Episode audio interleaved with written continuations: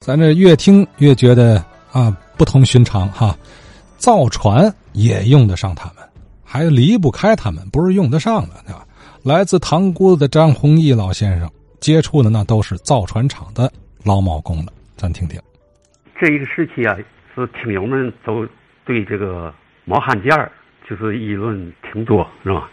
是讲的呢也都很精彩，我呢一时也插不进去。但是昨天呢，有听友提了，就说嘛呢，往里凑材料，这一句话启发了我，是吧？我现在把那个船厂的铆工啊，工作情况啊，我想介绍介绍。啊，首先来说呢，风枪就是铆工铆铆钉必须有风枪啊。这风枪啊，前头那个窝不是固定的，根据那个铆钉的大小。可以换这个窝。再一个呢，搬体件儿连接锚之前呢，必须把它连起来，固定住。不固定住，你锚容易走去，是吧？怎么连接起来呢？用那个假铆钉啊，一个眼里一个眼里头都搁进去，是吧？固定好了以后，是吧？经过检验，是吧？合格了，可以锚了。这时候啊，铆工才上去。上去以后啊。拆一个孔，把那个假铆钉吧拆下来，是吧？然后用那个烧好的那个铆钉开始铆。昨天刘哲老师不说从上海那个老照片里头看到，那个有好多那个散落在现场的那个铆钉，我分析啊，有可能是假铆钉啊，拆下来撇在现场的。再说这个船厂吧，铆工是一大。大工种是吧？而且它是特殊工种吧？船厂里有船体车间，是最大的车间了。他负责嘛呢？造那个船壳啊。在过去，船体全都是用铆钉连接，是吧？解放初期吧，我们那个离船厂啊有二三里地，冒活的时候，好像那个声音都传到我们家里来，是吧？随着这个科学的发达吧，是吧？焊接呢，代替了铆接。另外一个就是船体车间啊，下设有一个铆工班。铆工班里头啊，有好几副架，一个组吧，就是它叫一副架。这一副架最少啊是有四五个人组成。一个烧钉的，再一个就是烧钉的，同时也往上扔钉。上边呢有接钉的，同时拿钳子捅着那个。孔里头进行铆，风枪也比较重啊。当时是一个人能拿得动，但是时间长了就是体力支持不了了。就说还有一个扶手，用脚杠啊给他支撑着那个嗯风枪。另外一头船板对面就是铆钉的对面还有两个人，这两个人呢是负责顶着那个铆钉。我问了别人呢。顶的这个这两人呢，就是是用一块方铁挤压住这个孔啊，进行铆接。这个铆工啊不一般，铆接之前呢，这个物体不不得组装嘛？组装检查完了好了以后，回来两个主人隔着一一层钢板，怎么联系呢？一般都是做好暗号，拿手锤吧敲两下，问问对方就理解了。哦。问准备好了吗？然后回来敲三下，是吧？好，准备好了，然后就告诉下边烧钉了，可以准备往上系钉了，是吧？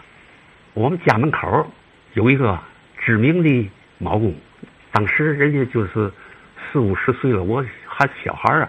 要现在他活着得一百来岁了，是西安船厂的第一代铆工吧？我看他每次下班的时候穿的衣服啊。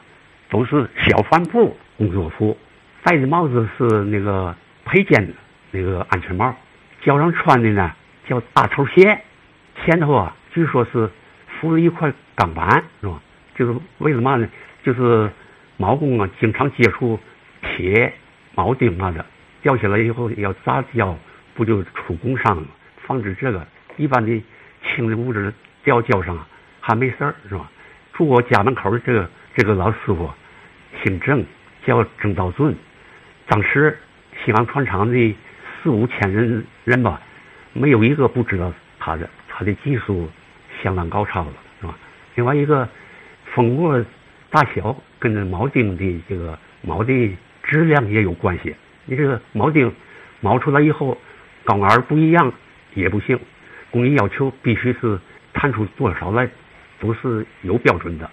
另外一个，我听别人说啊，铆钉根据图纸设计的要求不一样，那个铆钉的圆帽露在外面多高都有要求，有的还那个帽儿需要这个铆钉啊握进去，这时候怎么办呢？就应该啊是在钢板上啊划窝了，就是这个孔的周围啊倒一个破口，然后再铆的时候这个铆钉就进去一块。人家要求平了吧，他就能达到帽不露外头平。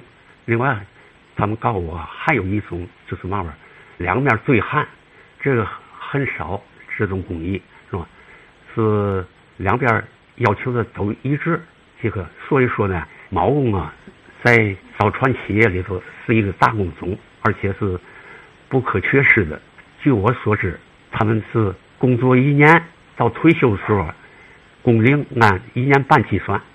我周围有好多毛工，在拿退休金的时候，比正常的工种要多拿一些，这也是为了照顾他们。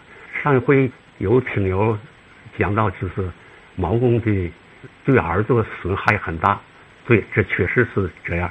我记得啊，我这个这个邻居啊，经常在耳朵里头有耳塞，戴着耳塞，就就那样，对耳朵损伤还是挺大的，是吧？今天呢，我啰啰嗦嗦的就说那么多。另外，我还想起一个事儿来，就是说嘛呢，最近大伙儿也议论，就是鹦鹉牌的乐器是吧？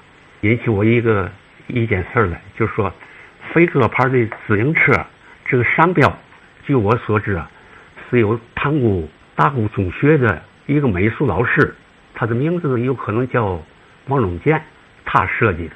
为嘛要说这个呢？我现在就是咱们天津市有好多名牌商品啊，商标啊是怎么出来的？背后有很多故事，是吧？请知道内情的老先生们给解释解释。比如说吧，北京牌电视是天津出的，但是它叫不叫天津牌，叫北京牌，这内里是怎么回事？有知情的老先生给解释解释。